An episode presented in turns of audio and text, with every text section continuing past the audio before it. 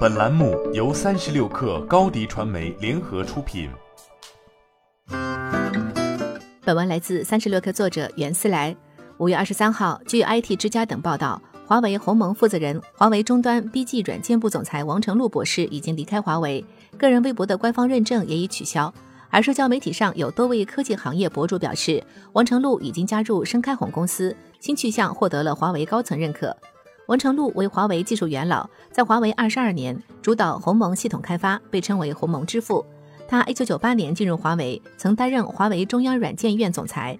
二零一五年调岗到华为消费者业务，并主导方舟编译器和 EMUI 系统研发。王成禄如果加入深开宏，意味着仍在华为系工作。深开宏创始人陈宇红，同时也是中软国际创始人，目前为中软国际首席执行官。根据天眼查，深开宏股东中包括深圳哈勃科技投资合伙企业，这是华为旗下的投资基金，股权为百分之二十；而另一位股东为深圳建信中软国际投资合伙企业，股权穿透同样为中软国际。中软国际和华为渊源颇深，早在二零一五年就引入华为作为战略股东，同时华为也是中软国际第一大客户。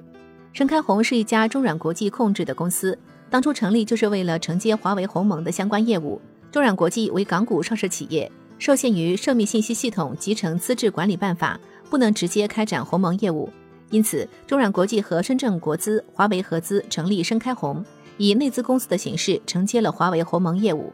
深开鸿既根正苗红，同时还有开源鸿蒙项目，相比在华为内部研发和推广鸿蒙都能更灵活。对于王成禄个人，这有更大的发挥余地。